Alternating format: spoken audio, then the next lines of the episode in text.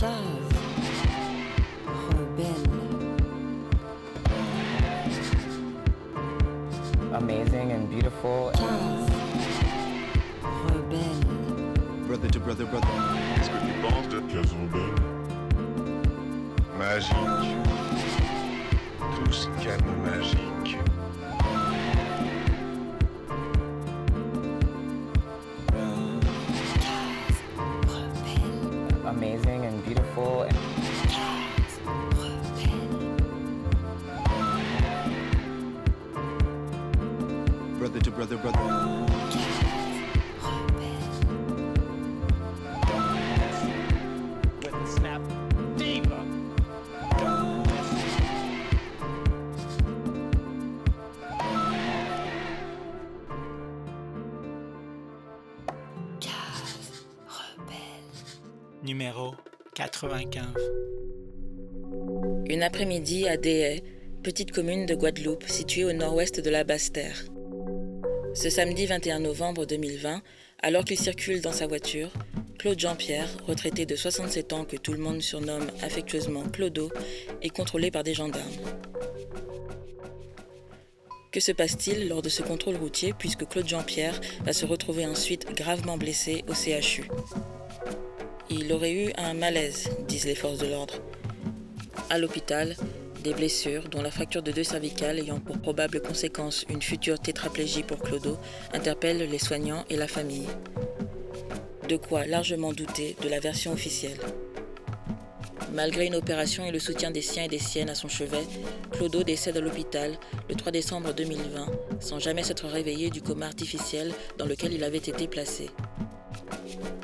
Il existe une longue histoire de violence d'État dans les colonies départementalisées que sont la Guadeloupe et la Martinique. Les massacres du Moule en 1952, de décembre 59 à Fort-de-France, celui de mai 67 en Guadeloupe ou encore de Chalvet en 74, les assassinats des adolescents Gérard Nouvet ou Alain Jovignac à Fort-de-France dans les années 70 ou du lycéen Charles-Henri Salin en 1985 en Guadeloupe. Des violences marquées du sceau de l'impunité et du mépris de la justice coloniale. Aujourd'hui, c'est Fatia Alcabellar, la fille de Clodo, et son compagnon Christophe Sinan, qui mènent au nom de leur famille un difficile combat judiciaire. La justice, quant à elle, ne se montre ni diligente ni transparente. La famille a dû affronter quantité de manœuvres dilatoires avant de pouvoir accéder à une vidéo du contrôle. Une justice manifestement pas pressée de partager des images dont le procureur Xavier Sicot avait pourtant assuré qu'elle ne montrait aucune, je cite, action violente volontaire des gendarmes. Fatia et Christophe, affectés par un visionnage apparemment très éprouvant, sont d'un tout autre avis. Leurs avocats aussi. Quant à nous, nous n'avons pas besoin de vidéos pour les croire, ni de détails supplémentaires tant les faits sont limpides. Les gendarmes ont violenté Clodo et il en est mort. Voilà ce que l'on peut déjà dire de leur considération pour la vie humaine. La vie d'un homme noir. Depuis qu'elle a médiatisé l'affaire sur les réseaux sociaux, la famille de Clodo a pu compter sur la mobilisation des Guadeloupéennes et des Guadeloupéens. Une quinzaine d'organisations syndicales, politiques, culturelles et associatives se sont alliées pour former le collectif Guadeloupe contre violence à gendarmes et le 10 janvier 2021, ce sont près de 2000 personnes qui sont descendues dans les rues de Déhay au cri de Justice pour Clodo et Mamblot assassin. Des meetings ont eu lieu ce même mois de janvier à Pointe-à-Pitre et à Basse-Terre pour informer la population. Les soutiens s'affichent également à travers des campagnes sur les réseaux sociaux et l'indignation grandit face aux lenteurs de la procédure judiciaire. Ce nouvel épisode de notre podcast accueille donc Fatia et Christophe qui se battent depuis cinq mois pour obtenir vérité et justice. Solidaires des autres familles de victimes de violences d'État, solidaires de tous les combats contre les injustices, notamment l'empoisonnement massif au chlordécone de la Guadeloupe et la Martinique. Pour Case Rebelle, Fatia et Christophe racontent le drame, puis l'entrée dans la lutte malgré le deuil et le trauma. Ils évoquent aussi la situation sociale et politique en Guadeloupe et également la force puisée dans la lutte menée à deux et dans le combat collectif. Bonne écoute, en ouaille. Bonjour, je suis Fatia Alcabellar, la fille de Claude Jean-Pierre, qui est décédée des suites d'un contrôle, euh, banal contrôle routier dans la ville de DR en Guadeloupe. Donc c'est un contrôle qui a eu lieu le, le 21 novembre. Moi, je suis Christophe Sinan, le compagnon de Fatia, beau-fils de Claude Jean-Pierre, donc décédé le 3 décembre à la suite de contrôle de gendarmerie. Le 21 novembre, à la suite euh, du contrôle, les membres de la famille ont été contactés non pas par les forces de l'ordre, non pas par les pompiers, mais par une passante qui est d'abord passée par ma tante, qui après est passée par une voisine. Au final, elles ont réussi à joindre euh, une cousine qui s'est rendue sur les lieux avec sa mère. Arrivée sur les lieux, elle s'est rendue compte que mon père était au sol, allongé sur le dos, au soleil. La chose qui l'a frappé, c'est qu'il n'était pas protégé et qu'il n'était pas en position latérale de sécurité. À son arrivée, il était inanimé et elle attendait tout simplement euh, les secours avec euh, les gendarmes. Alors, au début, quand mon père a été hospitalisé, mes tantes ont pensé que c'était euh, un simple malaise.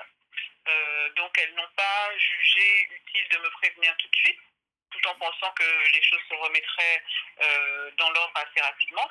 Malheureusement, au premier scanner réalisé, les, les médecins se sont interrogés sur l'état de santé de mon père parce qu'ils ont constaté qu'il y avait deux vertèbres cassées avec une possibilité d'atteinte de la moelle épinière. Cette chose a été confirmée par la suite, donc effectivement la moelle épinière était bien touchée, ça ils l'ont su deux jours plus tard. Et euh, j'ai été prévenue le, lundi à la suite du deuxième scanner réalisé. Donc c'est la sœur de mon père qui m'a appelé pour m'informer que malheureusement mon père était hospitalisé. Il y avait de fortes chances qu'il doive subir une opération d'urgence visant à stabiliser les vertèbres. Donc le choc a été quand même assez violent. Christophe était, euh, était au travail, donc je l'ai appelé pour le tenir informé de tout ça. Parce que généralement, mon père et moi, on, s'appelle le, le, dimanche. Je ne l'ai pas eu ce dimanche, j'ai commencé à m'inquiéter. Et en voyant l'appel de ma tante, euh, j'ai eu quand même un petit coup de chaud. Et c'est vrai que euh, de ne pas l'avoir entendu la veille et d'avoir cette nouvelle euh, tragique du jour au lendemain, c'était quand même assez violent. Et j'ai pas, j'ai pas réfléchi en fait. je suis partie tout de suite à son chevet je n'ai pas eu en fait euh, tout de suite euh, la réflexion euh, de me dire que c'était des violences subies par les forces de l'ordre. Je ne me suis jamais dit ça. J'ai un cousin qui m'a dit, qui travaille dans le médical, qui s'est rendu à plusieurs visites avec moi, sachant que c'était son métier, qui m'a dit qu'on ne se casse pas des vertèbres comme ça. Christophe aussi avait déjà certains doutes, mais moi j'étais vraiment focalisée sur la possibilité d'une rémission. En fait, euh, j'ai été optimiste jusqu'au bout en me disant qu'il se remettrait, que c'était pas euh, irréversible et que voulant lui offrir les meilleures chances de récupération, j'étais plus focalisée sur la recherche d'un centre de santé qui pouvait l'aider en fait à sa à sa remise en forme, on va dire. Ce qui s'est passé aussi, c'est que Fatia, en fait, quand elle a été informée de ça, euh, ben, ce qui la préoccupait le plus, c'est évidemment ce qui est normal, c'est l'état de santé de son père. Pour elle, elle se focalisait plus pour savoir s'il y avait des chances, ben, puisqu'il arrivait tétraplégique à l'hôpital. Donc elle se concentrait déjà pour chercher un centre de rééducation en France et euh, savoir les conditions sur, les, sur lesquelles on pourrait éventuellement rapatrier euh, Claude en France pour lui offrir des, possibilités de soins, sachant la situation assez particulière euh, du CHU en Guadeloupe. Donc on était plus concentré là-dessus au début, en même temps, quand on a discuté avec le corps médical et vu l'ampleur des blessures, on s'est aussi posé des questions, on a tout de suite cherché à comprendre pourquoi des hématomes, pourquoi euh, des fractures, et puis euh, on ne se fracture pas, comme Fatia disait, des vertèbres comme ça, en, chutant au sol, lors d'un simple malaise. Et euh, c'est ainsi qu'on, en discutant avec des, gens sur place, on nous a informé que ben, où a eu lieu le contrôle, il y avait des caméras de vidéosurveillance. Donc tout de suite, bah, Fatia qui était sur place, elle ne s'est pas posé de questions. Bah, on a pris un avocat, on a décidé de porter plainte le 2 décembre. C'est une de nos tantes, c'est une tante de Fatia qui, qui prend l'avocate. Hein. 2 décembre, plainte qui est refusée à la gendarmerie de Sainte-Rose où Fatia se rend. Donc la plainte est refusée, donc du coup on est obligé de passer par notre avocate pour euh, pouvoir porter la plainte directement au niveau du procureur de la République. Et en fait, euh, bah, malheureusement, Fatia euh, était sur place encore le 2. Elle prend l'avion également le 2 pour rentrer en France le 3, puisqu'on on nous avait dit que le pronostic vital n'était pas forcément engagé. Donc du coup, euh, elle essaie de, revenir en France pour continuer justement les démarches administratives en vue de trouver un centre de soins pour son père. Et en fait, oh, ben, arrivé le 3 au soir, euh, on nous appelle pour nous dire qu'il est décédé euh, des suites de, de ses blessures, ses organes ont lâché. Et ils ont fait tout ce qu'ils pouvaient pour le maintenir en vie, mais que son état s'est fortement dégradé en quelques jours.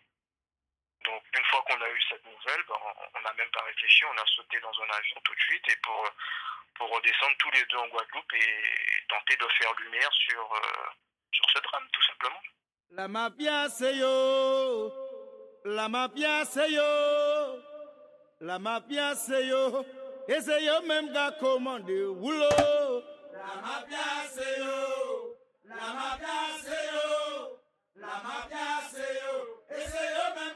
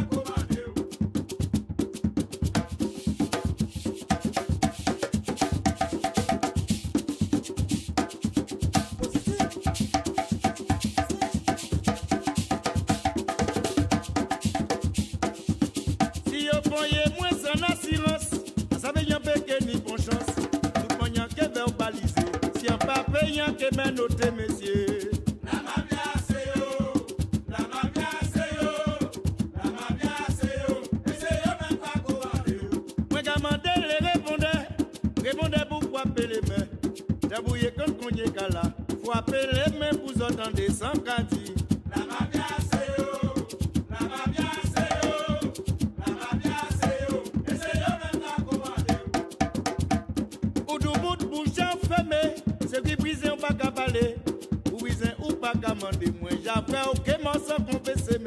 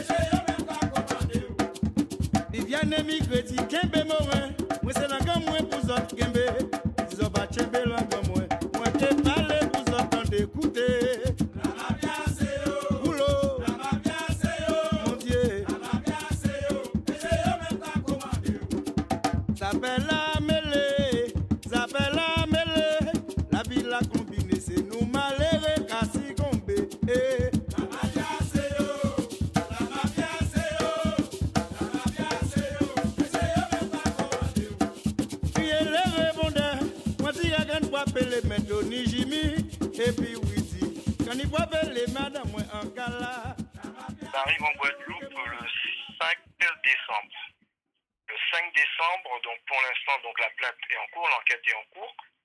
On attend les résultats de l'autopsie et la vidéo est mise sous scellé.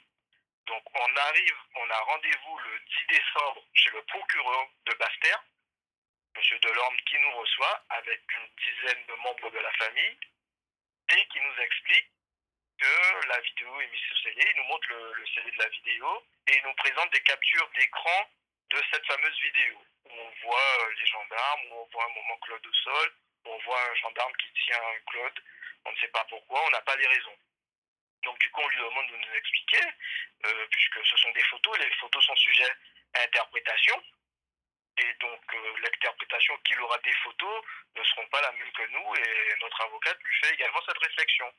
Donc il nous dit oui, que lui-même n'a pas pu visualiser la vidéo, mais que les enquêteurs qui ont visualisé ne remarquent pas de violence volontaire de la part des gendarmes. Donc c'est la version.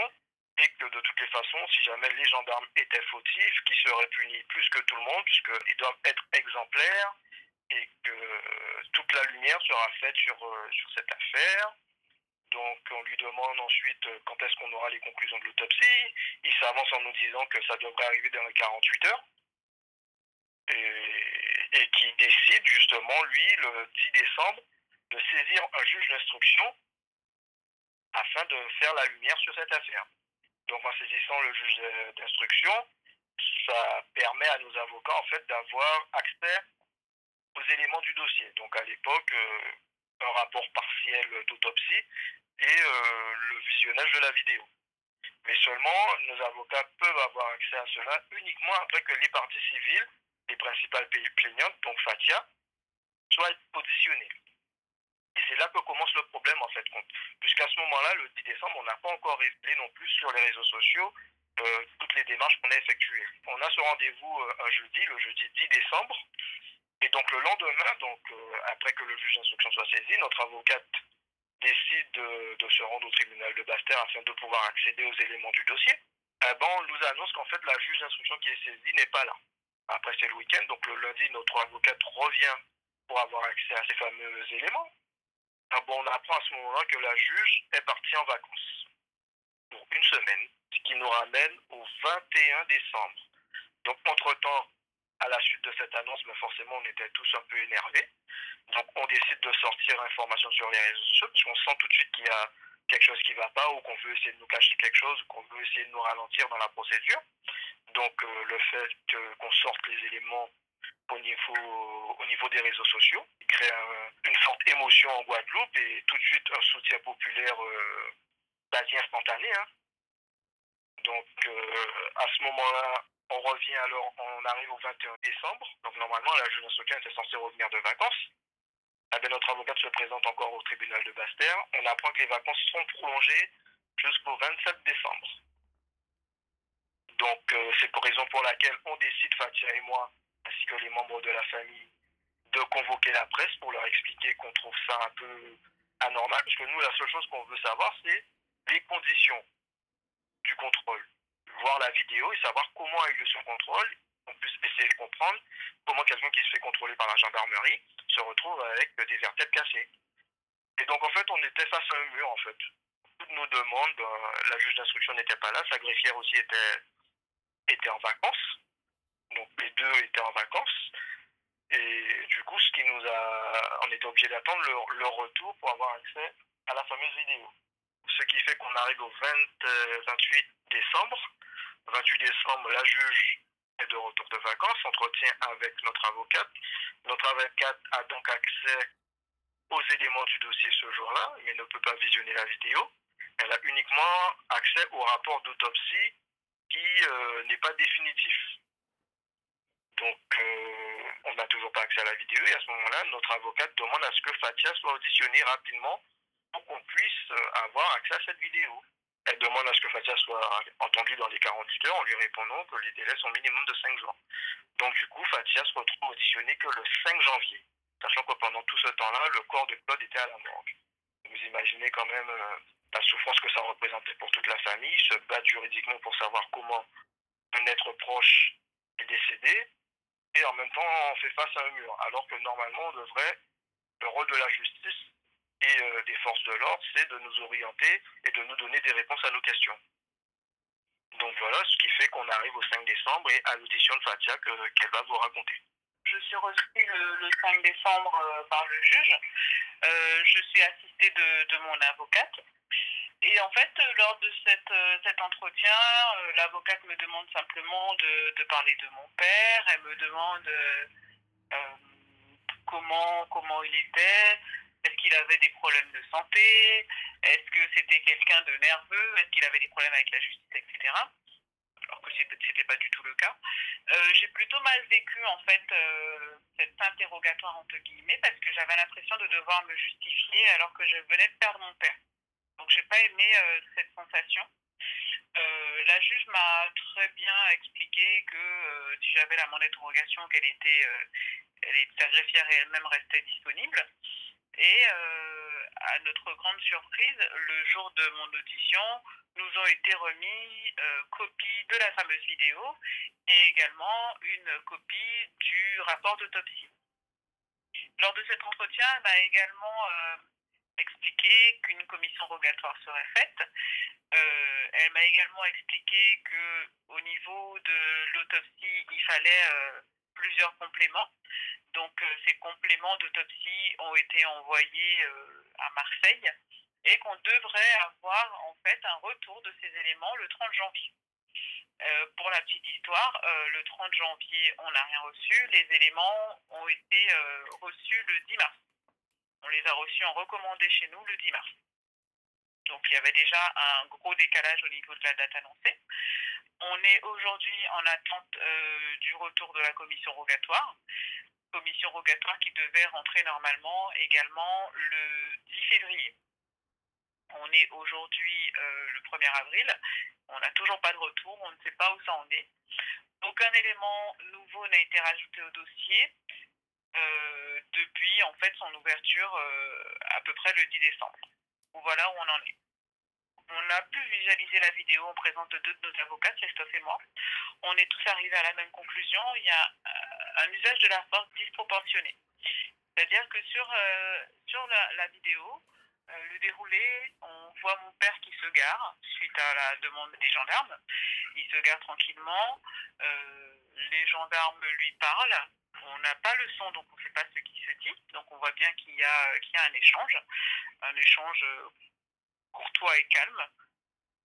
Euh, on a un des gendarmes qui fait deux fois le tour du véhicule, on ne sait pas pourquoi. On le voit euh, très bien rentrer son bras dans l'habitacle, on ne sait pas pourquoi. Tout se passe très bien jusque-là. On- Mon père, je le reconnais tout à fait sur la vidéo, toujours tranquille, une jambe au sol, la portière ouverte, à discuter avec, euh, avec les deux gendarmes. À un moment, il y a une deuxième voiture de gendarmes qui arrive. L'un des gendarmes se rend auprès de ses collègues, discute euh, une vingtaine de secondes à peu près. Il retourne à son véhicule, enfile son gilet pare-balles, et sans raison, on voit que les deux gendarmes euh, tiennent mon père, on ne sait pas comment, on ne sait pas s'ils le tiennent euh, par le cou, par la tête, ou s'ils le tiennent par les bras, on, pense qu'ils le tiennent par les bras. Ils essaient de le sortir du véhicule euh, en le tirant d'un coup sec. Il ne sort pas à cette première tentative. Le corps reste bloqué.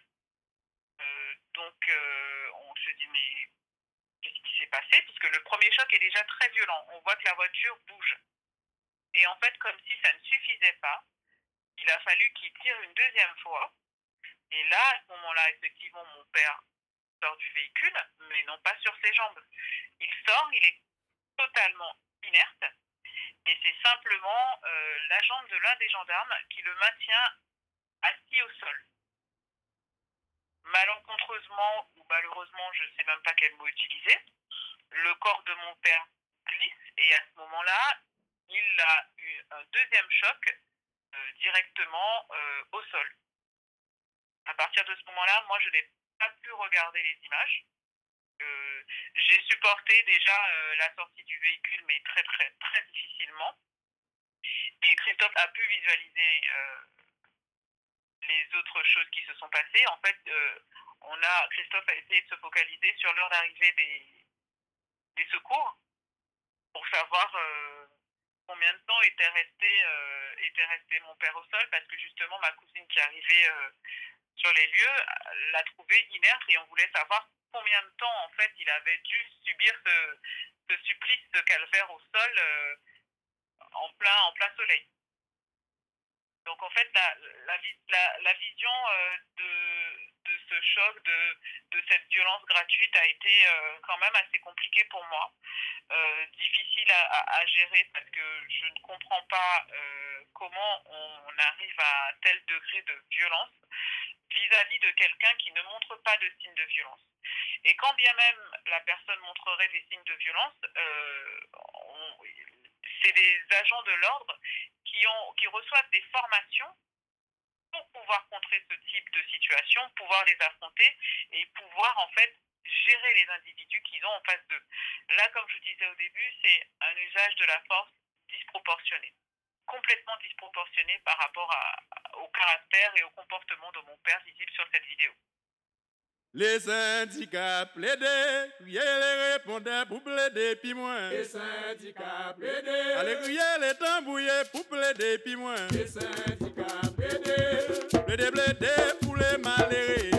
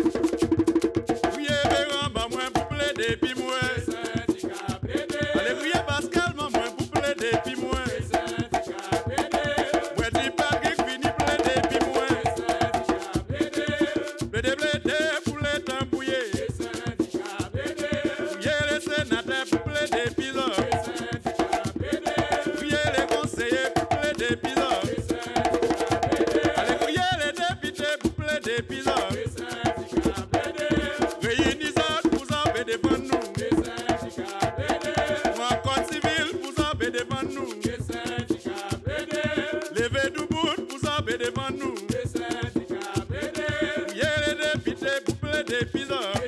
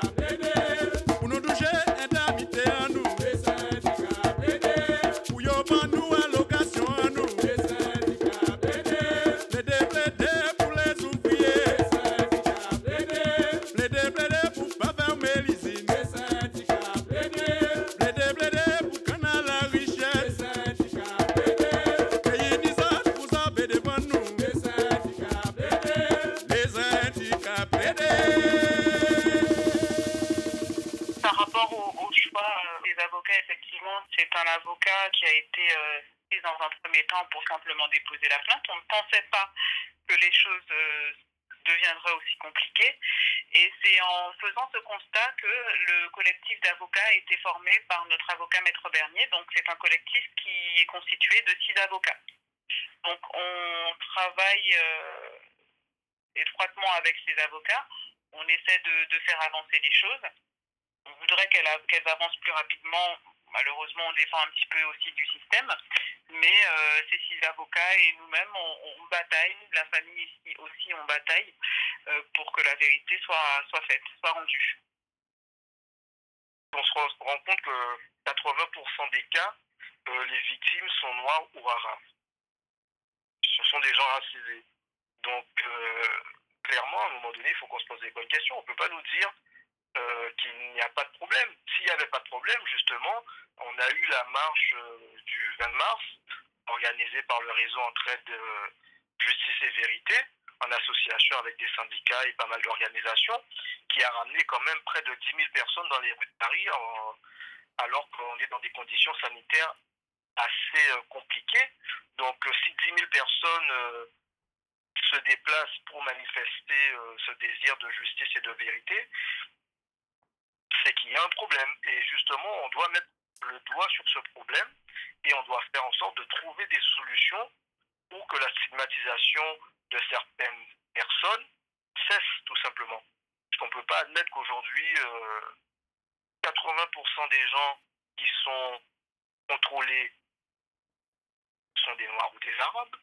Le contrôle aux faciès est clairement établi, la France est clairement condamnée pour cela. Les affaires de violence policière, la France a été également condamnée pour ne pas faire diligence par la Cour européenne. Donc, euh, il faut savoir euh, regarder les choses en face, discuter, puisque les familles de victimes ne demandent que ça, hein, discuter, trouver des solutions et qu'on puisse euh, apaiser leur peine, tout simplement, puisqu'il ne faut pas oublier que derrière toutes ces familles, il y a une peine immense, une tristesse et bien souvent des vies gâchées. Et bien souvent, on a tendance à oublier cela, qu'il y a beaucoup de vies qui sont gâchées par ces situations. Donc, ça ne peut plus durer. Il faut que ça cesse. Et euh, nous, on se battra pour ça. Patia et moi et le reste de la famille.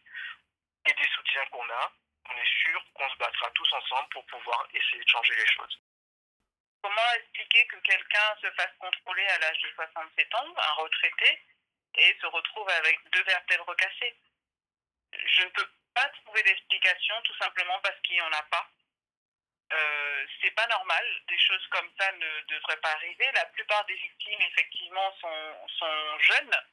Euh, très peu de victimes euh, ont plus de 65 ans. Je crois qu'il y en a deux, deux ou trois. À notre connaissance, effectivement, on a pu, euh, on a pu en voir dans, dans le livre sans portrait. Mais c'est vraiment, euh, c'est vraiment quelque chose de, de terrible de se dire effectivement que on a 67 ans, on a envie de profiter de sa retraite et qu'au final, on- on n'est pas en sécurité. Voilà. On n'est pas à l'abri, personne ne l'est.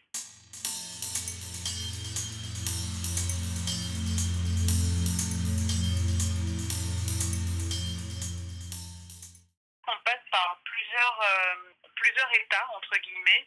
On a des, des émotions qui se mélangent parce que c'est difficile à gérer. On ne peut pas céder à la colère parce qu'on ne tiendrait pas sur la distance.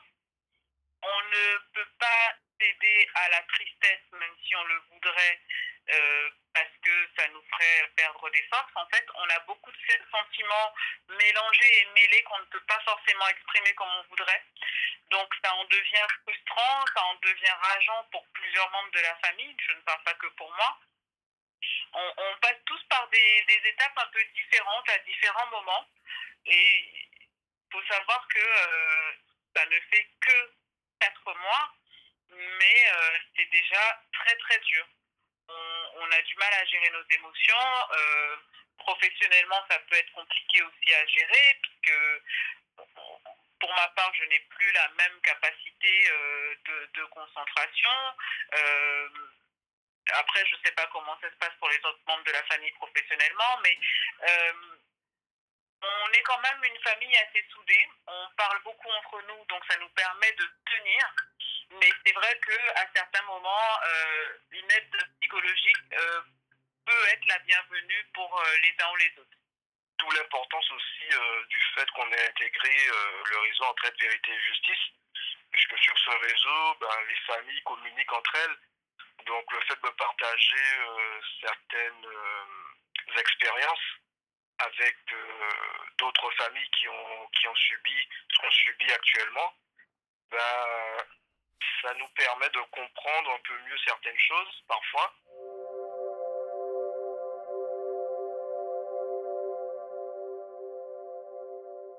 Vrai qu'on apparaît toujours en couple. C'est rare qu'on soit l'un sans l'autre. On ne s'est pas posé la question. On a toujours pris l'habitude de tout faire ensemble. Euh, depuis euh, le confinement, d'ailleurs, on a passé pas mal de temps ensemble, enfermés ensemble. Euh, matin, midi et soir, on était ensemble. Et en fait, on, a pris euh, ce mode de fonctionnement à tout faire tous les deux, tout faire ensemble. Et c'est vrai qu'à deux, on est plus fort quand il y en a un qui planche, il y a l'autre qui, qui, est derrière. Donc, c'est important pour nous de faire les choses à deux, de se soutenir et d'avancer ensemble. On a aussi, c'est vrai, la famille derrière, mais euh, on, a, euh, on a des proches qui nous aident aussi, mais, mais c'est pas pareil. Être soutenu par la personne avec qui on partage sa vie, c'est autre chose, c'est différent. Les deux sont très importants pour moi, aussi bien le soutien de toute ma famille que le soutien de Christophe. J'espère que pour lui aussi c'est le cas. Mais euh, c'est important pour nous d'être tous les deux et d'affronter tout ça tous les deux. Oui, c'est clair. Comme Facia le disait, euh, on ne s'est même pas posé la question. Ça a été une évidence, en fait. Ça a été une évidence. Et puis après, pourquoi aussi il euh, n'y a que nous qui nous mettons en avant? C'est même pas forcément un choix. Après, il y a des caractères euh, des uns et des autres qui font que certaines personnes, euh, au niveau de la famille, ne, se sentent pas capables émotionnellement de gérer déjà le poids de la tristesse qu'ils ressentent. De devoir faire face aux médias, devoir faire face à une curiosité, hein, ce qui est normal, une curiosité générale, euh, ça peut mettre certaines personnes mal à l'aise ou parfois certaines personnes peuvent perdre leurs moyens. Donc euh, nous, Fatia et moi, on, a, on a aussi cette rage qui, qui, nous donne de la force puisqu'on on sait pourquoi on se bat. On se bat sachant qu'on qu a déjà vu ce qui s'est passé. Donc euh, ça nous donne encore plus de force d'aller au bout de ce combat. Mmh.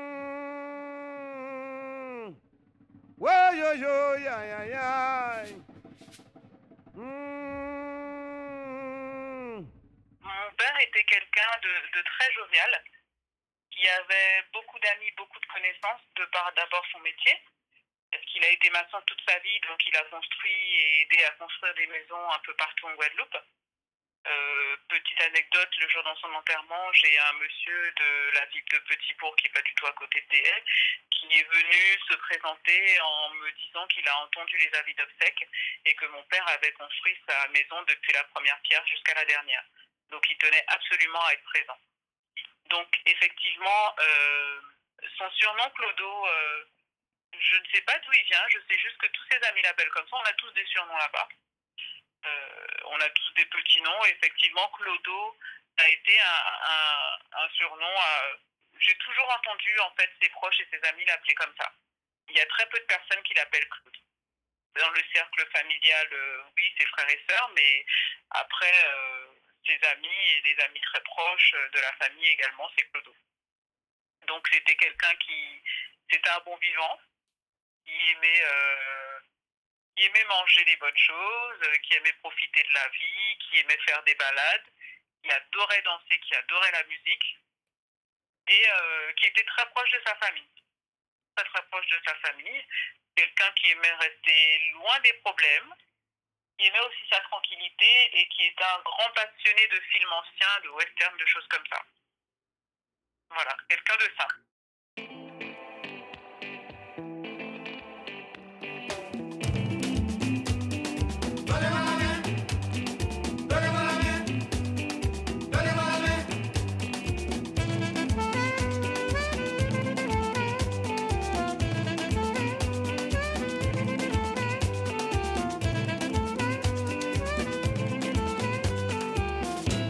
L'évangile selon les le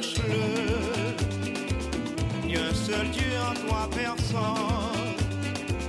Il y a un chle en neuf personnes. fait un divisible de 3. Ça fait me dit 3 fois 3,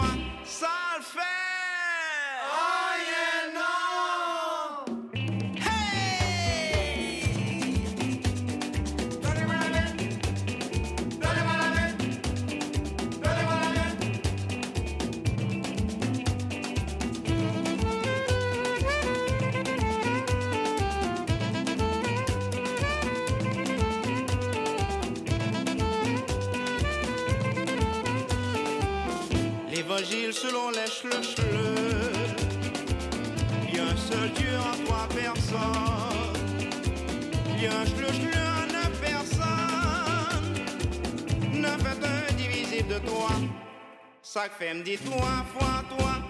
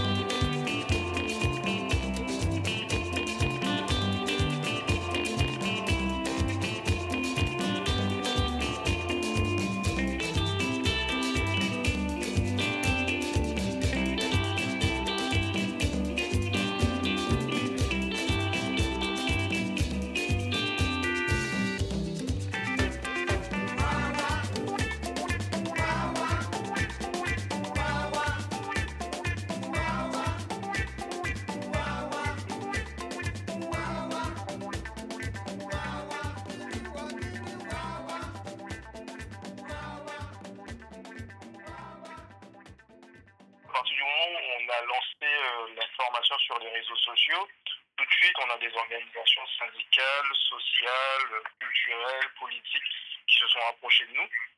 Euh, parmi elles, le MIR, le CIPN, Alliance Guadeloupe, euh, le GTG, la CGT, euh, le Parti communiste guadeloupéen, entre autres, euh, la- l'Alliance nationale pour la Guadeloupe, l'ANG.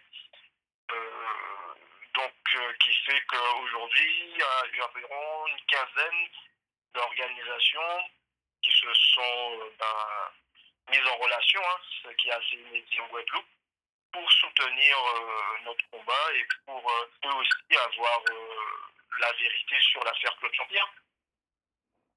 Ils ont fait leur conférence de presse avant-hier pour annoncer qu'ils voulaient se porter partie civile. Pour l'instant, il n'y a que les membres de la famille qui, qui ont porté plainte et qui sont, qui sont du dossier. Donc, ce qui sous-entend qu'il n'y a que les membres de la famille à ce jour qui ont accès en présence des avocats aux éléments du dossier.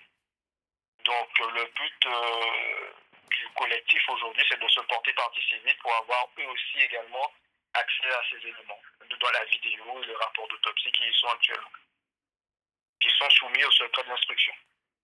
La conférence de presse aussi était dans le but d'appeler euh, la population à un meeting qui aura lieu devant le tribunal le 9 avril à 9h30 pour vraiment euh, montrer qu'on continue le combat. On a euh, une, victime également qui a été rattachée donc à, ce combat qu'on mène aujourd'hui. Euh, Didier Assor qui a été tué lors d'un contrôle en 2017.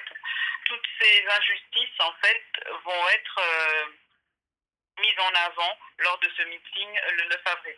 Donc le collectif est vraiment mobilisé. Ça fait plaisir parce qu'on se rend compte qu'on a beaucoup, beaucoup de monde qui nous soutiennent et euh, que c'est pas une affaire qui va rester dans l'ombre. C'est plus une affaire qui, est dans l'ombre d'ailleurs. Et euh, il faut que justice soit faite et que nos voix soient entendues et que vraiment, vraiment, il y ait des choses qui changent chez nous.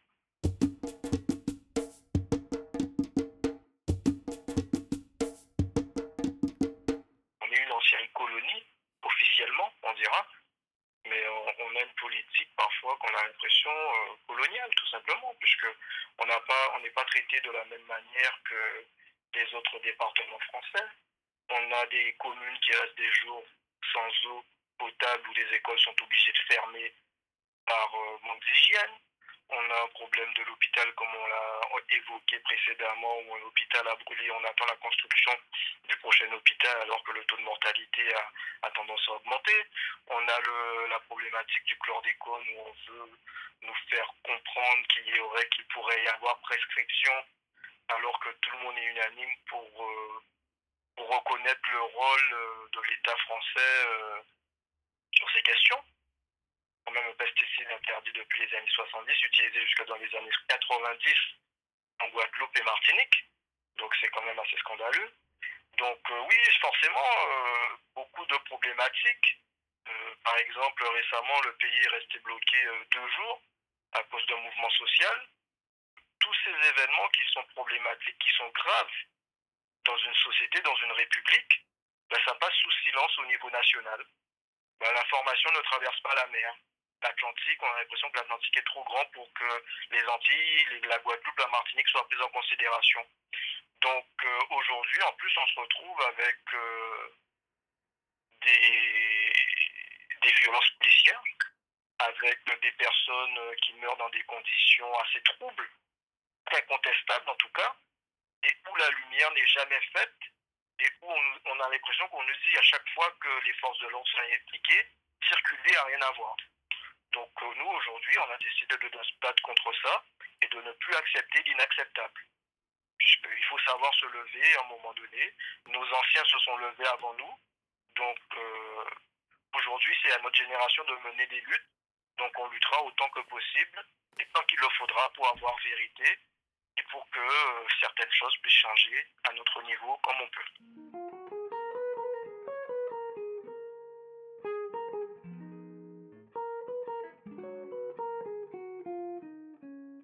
Alors au niveau des médias locaux en Guadeloupéens, euh, franchement la réaction a été euh, immédiate. hein. Là, là-dessus, franchement, tous les médias se sont mobilisés, ont essayé de, de, de savoir ce qui s'est passé. En tout cas, à notre niveau, on a été très sollicité par les médias. On a donné pas mal d'interviews. Après, le problème, c'est que quand certains essayaient de d'avoir euh, la version euh, côté euh, force de l'ordre, ben, il n'y en, avait- en avait pas. Donc au niveau local, on peut dire que franchement les médias se sont mobilisés sur l'affaire. Jusqu'à maintenant, quand il y a donc s'il y a des éléments qui, en, qui sortent, quand par exemple tout simplement même le collectif euh, fait des actions, ben, c'est relayé dans les médias locaux. Mais le problème, il n'est pas forcément local, puisque comme on dit, euh, euh, malheureusement, ça ne suffit pas. Donc nous, on s'est rendu compte en arrivant en France que personne n'était au courant de cette histoire. Et on est tombé des nuls. On s'est dit, mais c'est incroyable, la Guadeloupe, quand même, euh, un événement, puisqu'on est pratiquement sur, du comparatif à l'actualité euh, immédiate avec le procès de George Floyd. On, pourrait presque comparer les deux affaires, à la différence que, la, que Claude euh, n'a pas été filmé en direct. Il a été filmé en direct, mais les, vidéos ne sont pas rendues publiques. Donc, j'ai envie de vous dire que le problème au niveau des médias, il, ils seraient presque, j'ai envie de dire, plutôt nationaux, puisqu'ils se sont pratiquement tous référés pour les grands médias nationaux sur la conférence de presse du procureur sans consulter la famille. Or, les propos du procureur qui ne tiennent qu'à lui sont contraires à ce qu'on a vu et à ce qu'on a pu dire, nous. À part euh, deux, trois médias tels que Mediapart, Loopsider, Street Press et les médias indépendants tels que Case Rebelle qui, qui, nous donnent la parole, vraiment. Euh, au niveau national, il n'y a pas eu d'investigation euh, véritable. Et c'est ce qui nous ce qui, ce qui nous dérange aussi un peu, parce est face à une actualité assez importante et face à un fait de société assez grave qui devrait être relayé et que tout le monde puisse avoir les réponses à- aux questions que se pose la famille. You can't fool all the people all of the time, but if you fool the right ones, then the rest will fall behind. Tell me who's got control of your mind, your worldview. Is it the news or the movie you taking your girl to? Uh, know what I'm saying? Cause Uncle Sam got a plan. If you examine what they telling us, then you will understand what they planting in the seeds of the next generation. Feeding our children miseducation. No one knows if there's UFOs or any life on Mars or what they're doing when they up in the stars. Because I don't believe a word of what the president said. He filling our head with lies, got us hypnotized when he be speaking in cold words about crime and poverty, drugs, welfare, prisons, guns, and robbery. It really means us. There's no excuse for the slander, but what's good for the goose is still good for the gander. See, I don't believe Bob Marley died from cancer. 31 years ago, I would have been a panther. They killed Huey because they knew he had the answer. The views that you see in the news is propaganda.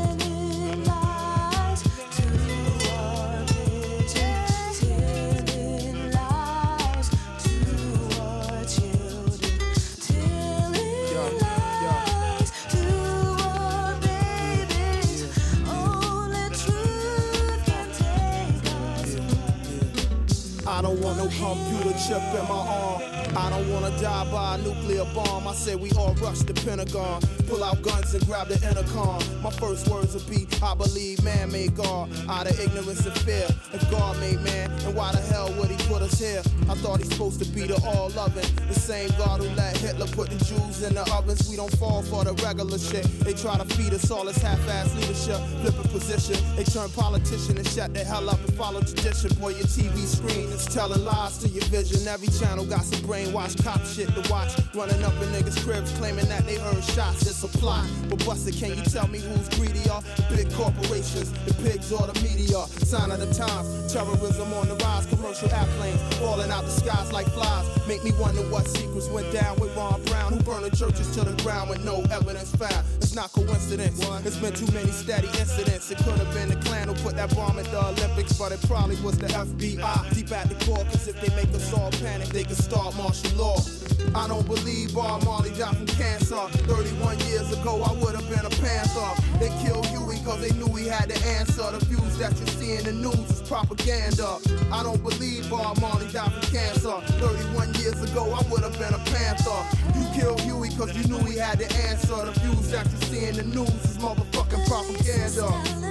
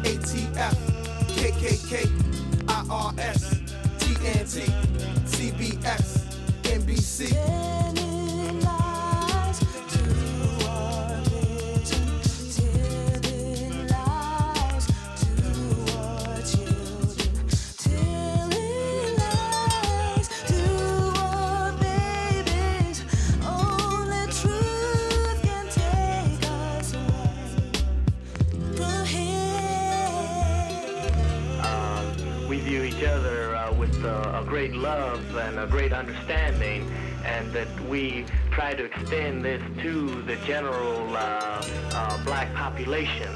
and also people, oppressed people all over the world. And I think that uh, we differ from um, uh, some other groups simply because we understand the system better than uh, most groups understand the system. And uh, with this realization, uh, we attempted to form a strong political base based in the community with the only strength that we have, and that's the strength of a, a potentially destructive force if we don't get freedom. On est aussi euh, face à notre histoire. Tous les événements auxquels on pense pouvoir être liés et auxquels on nous invitera, on- où on aura la possibilité également en France de faire entendre notre voix et de faire connaître cette histoire assez scandaleuse. Partout on sera sollicité, partout on aura l'occasion de s'exprimer, on ira. On a pas mal euh, de soutien en France également, un comité de soutien qui est en train de naître, euh, des associations culturelles telles que Soukage bout de Guadeloupe, pareil, pour, pour en prendre que, euh, et des artistes également, beaucoup d'artistes, de personnalités euh, antillaises qui, nous soutiennent.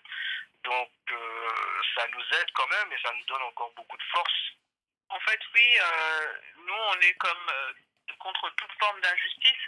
Donc, c'est vrai qu'on nous a vus dans deux, deux, deux manifestations pour le chlordécone, parce que pour nous, c'est une injustice. On est face à une injustice, une violence policière qui, pour nous, euh, n'est pas normale. On a participé à la marche euh, des vérités. Donc, en fait, on, se bat déjà pour notre affaire, mais on veut aussi, nous, nouvelle génération, se battre pour toutes les injustices euh, qu'on subit depuis plusieurs décennies, plusieurs siècles, parce que pour nous, c'est important d'avoir en fait une justice et une réparation de tout le mal qui a pu être fait jusqu'à maintenant. On aimerait que cette mobilisation qui se forme autour euh, de- du décès de Claude ben, continue, hein, puisque c'est grâce à, tous les soutiens qu'on a aujourd'hui, qui, qui- c'est eux qui nous donnent la force d'avancer et qui nous motivent à aller encore plus loin. Donc en fait, plus on sera nombreux et plus on pourra se faire entendre. Et euh, c'est surtout, on demande à tout le monde de se mobiliser avec nous, tous les gens euh, qui ont les capacités ou qui sont audibles à tous les niveaux, ben, de se manifester, de nous aider à faire porter notre voix et à faire connaître ce drame et cette injustice qui nous frappe aujourd'hui. C'est vrai que le, le but de dénoncer tout cela aussi, c'est d'arriver, euh, on l'espère de tout cœur, à la mise en examen des deux mises en cause. Notre combat repose aussi là-dessus. On n'a pas que besoin de sensibiliser, on n'a pas que besoin que cette affaire euh, soit connue de tous. On a besoin, en fait, euh, que les personnes mises en cause soient pas punies, mais qu'il y ait des sanctions prises à l'encontre de ces personnes. Le comité de soutien en Guadeloupe, comme je le disais, organise euh, un meeting devant le tribunal de Pointe-à-Pitre le 9 avril. Euh, les organisations syndicales ont appelé, ont fait un appel à la mobilisation à la population, aux jeunes également, pour vraiment sensibiliser et essayer de faire changer euh, la population, euh, vraiment faire réagir les nouvelles générations. Parce que c'est vrai que les anciens sont dans une autre, une autre mentalité, on a une façon différente de voir les choses. Donc en fait, le combat, là, on le mène euh, pour nous et pour les générations à venir. Et c'est important, en fait, aussi bien pour nous que pour le comité, de sensibiliser et d'avoir ce devoir euh, de pédagogie. Voilà, ce podcast se termine déjà. Nous remercions infiniment pour ce moment Fatia et Christophe. Leur combativité, leur solidarité, leur grandeur d'âme dans la lutte fait chaud au cœur. Nous qu'avoyons belle force et l'amour bayo, bah toute famille à Clodo et toutes en miaille. Et nous voulons vérité et justice pour Clodo. Dans ce podcast, vous avez écouté le titre La Mafia de Tisseles, Défensais, Desnar Boisdur, Les Schluchleux avec l'Évangile, le titre Propaganda de Dead Prez. Et on termine avec Black Man contre Police de Foxy Miller et D-Maze. On vous dit à bientôt sur Case Rebelle. Bat- Batman contre police, police contre Batman. Dès ne peut pas imaginer qui j'ont qu'à subir les conséquences. Blackman contre police, police contre Blackman. Dès ne peut pas imaginer qui j'ont qu'à subir les conséquences. Nous qu'a fait nous manipuler depuis la nuit plus méchant. L'on qui j'en y'a pas condamné innocent. Il j'allais pour yo puis arrêter tout ça. Arrêtez tout ça. Babylone tellement qui n'y doit porter fusil Fait violence physique, plein de tripes inutiles Ou t'es dit qu'il y a pas qu'à Ouais, ouais, ouais, ouais Qui j'en ouvre que c'est si jeune la point easy Parce que sont pas will, ni plus corrompu Ou t'es dit qu'il y a pas qu'à voir Ouais, ouais, ouais, ouais Batman